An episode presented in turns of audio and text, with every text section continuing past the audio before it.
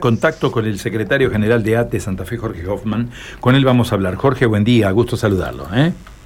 Buen día, un gusto saludarlos a ustedes. También para nosotros. Bueno, Jorge, eh, ayer han recibido una propuesta de parte de las autoridades del gobierno provincial en el marco de la Comisión Paritaria Central de la Administración Pública y obviamente no uno quiere repasar y saber cómo han recibido esta propuesta, qué es lo que opinan y qué horizonte advierten en los cuadros gremiales y también en los trabajadores de los gremios que representan, ¿no? Bueno, la, propuesta creo que en líneas generales eh, se conoce, ¿no? Un 22 en marzo, 8 en mayo, 8 en agosto, 8 en septiembre. Finalizamos con un 46% en, en septiembre y ahí a partir de ahí cláusula de revisión. En primer lugar, creo de que es una propuesta que supera a todas luces la propuesta anterior nuestra dinámica sindical hace que nosotros, eh, digamos, eh, pongamos la negociación como eje central de, de, la negociación salarial. Por eso rechazamos la primera propuesta en forma terminante y eh, no la sometimos a consideración de los afiliados y afiliadas porque sabíamos que iba a ser rechazada. Esta propuesta es, mejora muchísimo y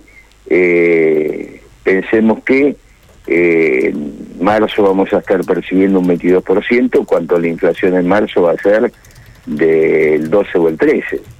En, en mayo vamos a estar percibiendo el 30% y salvo que haya una catástrofe, la inflación no puede superar el, el, el 30% en mayo, va a estar muy por debajo, aunque va a ser muy grande. Por lo que estamos con esto tratando de llevar adelante la necesidad de ganarle a la inflación, así como perdimos en la entre el 2015 y el 2020, eh, inclusive en el primer gobierno de el primer año de este gobierno, en el medio de la pandemia también perdimos como los cuatro años anteriores. Estamos tratando de entrar en un proceso de recuperación de salario y me parece que esto responde a esa a esa mirada. El año pasado estuvimos, bueno, dos puntitos por encima de la inflación. Creo que ahora vamos en camino a intentar estar muy por encima de la inflación. Pero bueno, eso lo terminaremos viendo a fin de año, ¿no? Pero me hago de ahí un, detalle eh, de que eh, la política salarial también hemos discutido la situación de los, de los trabajadores de la salud, quienes tienen, además de ese incremento, supongamos del 22, un incremento de alrededor de 6, 7 mil pesos en un suplemento que denominamos asistencial hospitalario, que lo perciben alrededor de 14 mil, 16 mil trabajadores de la salud y de desarrollo social. Con lo que ahí se estaría incrementando mucho más el 20 inicial y mucho más la, la, el, el 46 final. Y en el caso de las enfermeras licenciadas, eh, que a las que merecidamente no se las tenía presente, digamos, en términos salariales, además de ese incremento del 22 más el 7, 8 mil pesos, un incremento de 8 mil, con lo que estas compañeras y compañeros van a tener un reconocido aumento, ¿no?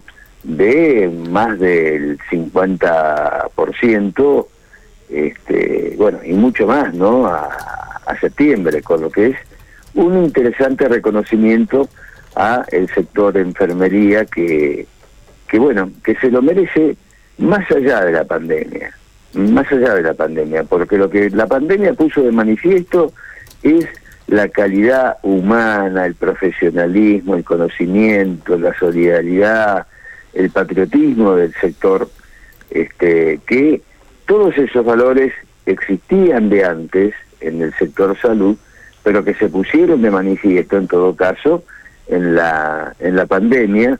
Por eso venimos planteando un, un reconocimiento especial para este sector, que bueno nos ayuda a ir también saliendo de lo que perdimos, insisto, entre el 2015 y el 2020. ¿no? Jorge, ustedes habían hecho eh, reiteradamente eh, pedidos por el tema de los pases a planta permanente, de todos los trabajadores y trabajadoras que estaban contratados en el ámbito de la administración pública. ¿Tuvieron alguna respuesta respecto a este tema? Eh, sí, sí, sí, estamos avanzando bastante. En verdad, hablando de salud, estamos avanzando más lentamente en, salud. Eh, hemos hablado con las autoridades del ministerio. La ministra está preocupada por esta situación por estos trámites que, bueno, son muchas veces muy burocráticos, ¿no? Eh, para incorporarse al Estado se necesitan muchos requisitos formales. Eh, lo que está demorando, en términos burocráticos, yo digo, el definitivo pase a planta de muchos trabajadores de salud, pero en el resto de los ministerios hemos avanzado sensiblemente, sensiblemente bueno, y cumpliendo con este viejo anhelo y esta espada mocle de la precariedad, ¿no? Así que en, eso vamos en buen camino. Además, también se avanzó y de hecho ya en este con este mes se va a blanquear las sumas no remunerativas ni bonificables del el año 20, del año 2020, con lo que esto que implica que se, se va a, se va a blanquear, que no eran sumas en negro, porque eh, pero no tenían, digamos, los aportes previsionales. Entonces, a partir de ahora y, y en este año, esas sumas van a ser van a pasar a ser remunerativas y van a aportar a la caja y el IAPOS cosa que nos interesa mucho por la financiación de los organismos de seguridad social, ¿no? Claro. Eh, me queda la última, Jorge, y tiene que ver con el tratamiento que le van a dar a la propuesta de eh, orden institucional. Es decir, ¿cómo sigue esto? ¿Lo van a someter al Consejo Directivo mañana? ¿Cuál va a ser el tratamiento? Bueno, eh, ayer nos reunimos el Consejo Directivo con el secretario general de, de Delegaciones y Seccionales del Interior, y durante todo el día de anoche, el día de hoy, se discute en asambleas, en reuniones, eh, y eh, vamos a tener el resultado mañana jueves entre las 13 y las 14 horas. Muy bien. Jorge, muchísimas gracias por estos minutos que nos ha dispensado. Vamos a estar atentos eh, a receptar la información que ustedes nos brinden respecto de cuál ha sido el pronunciamiento de los trabajadores del Estado respecto de esta propuesta que ustedes consideran superadora. Ha sido muy amable muchas gracias. ¿eh? Adiós. Jorge Hoffman, ¿eh? secretario general de ATE, conversando con nosotros sobre esta nueva propuesta, ¿no?